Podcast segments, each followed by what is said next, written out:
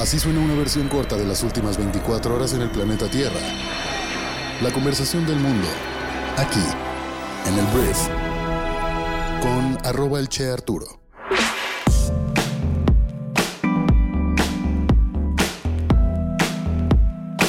Muy buenos días, bienvenidas, bienvenidos a esto que es el brief para este miércoles 7 de febrero.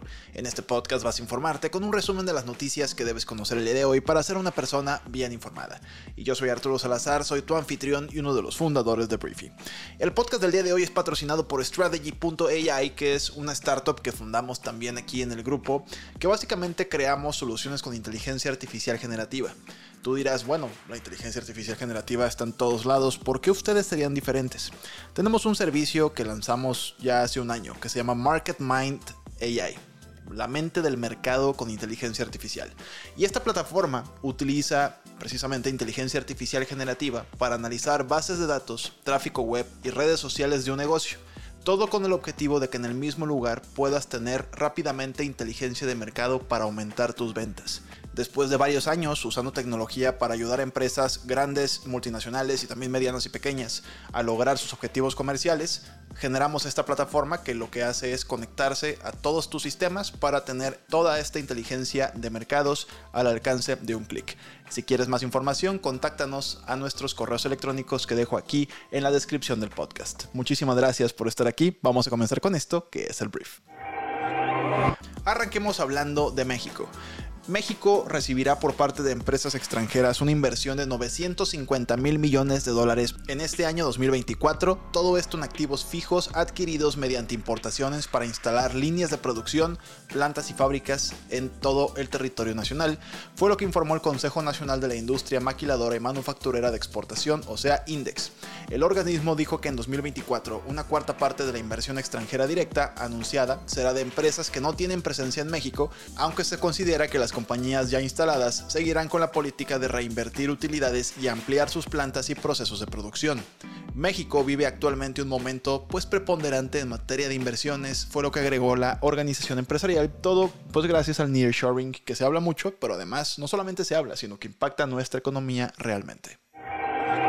Hablemos de empleo porque enero sumó 109.021 puestos de trabajo formales en México, cifra que está 2.4% por debajo a la registrada en 2023, siendo las plazas laborales permanentes mayoría con 63.943, mientras que los puestos de trabajo eventuales sumaron 45.078, informó el IMSS.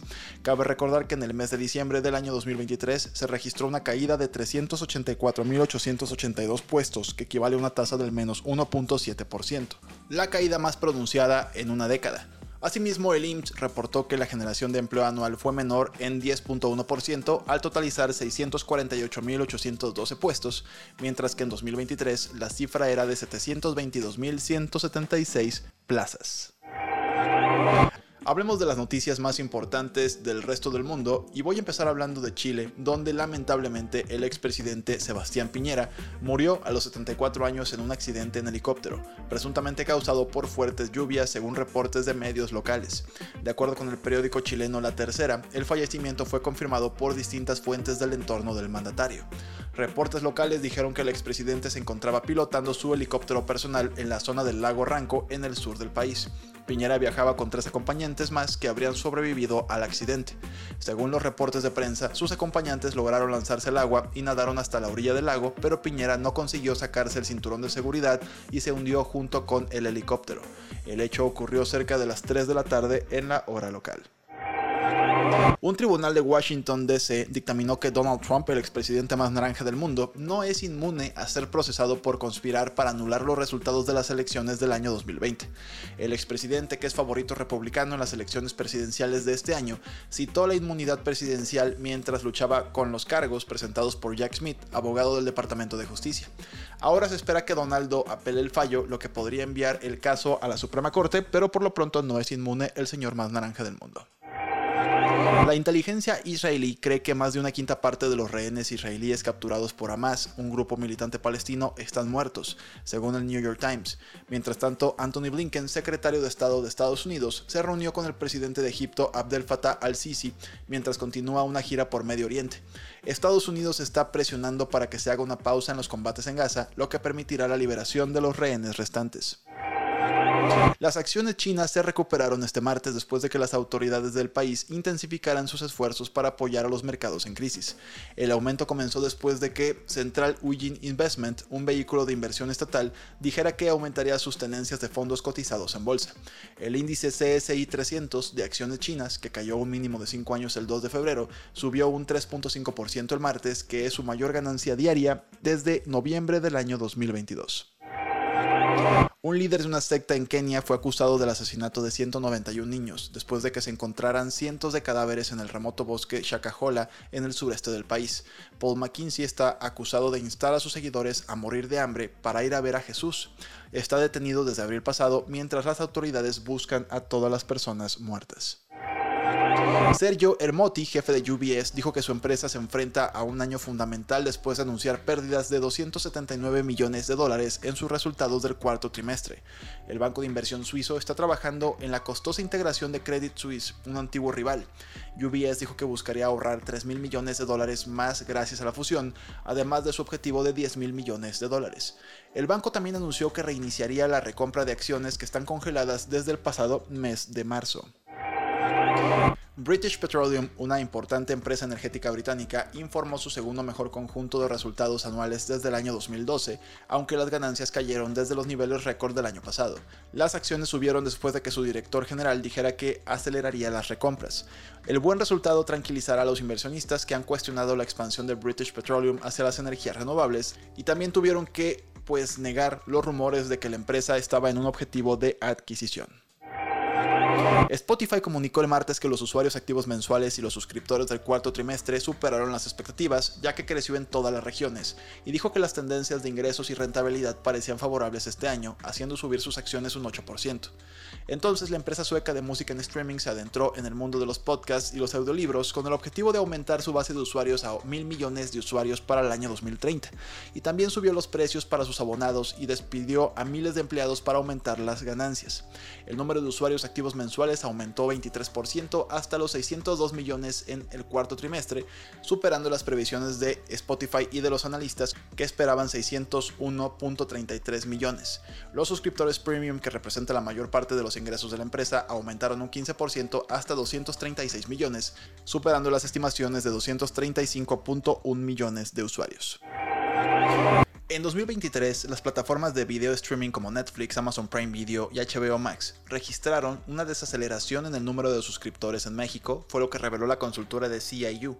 El año pasado aumentaron sus usuarios un 3.1% a 13.4 millones, lo que representó una tasa de crecimiento menor al 18.2% del año 2020, que fue su pico más alto con un universo total de 11.1 millones de usuarios. Durante 2022, este tipo de servicio, disponible en aplicaciones móviles, televisiones inteligentes y otros dispositivos electrónicos, sumó un total de 13 millones de suscriptores, es decir, 8.1% más en comparación con el año anterior.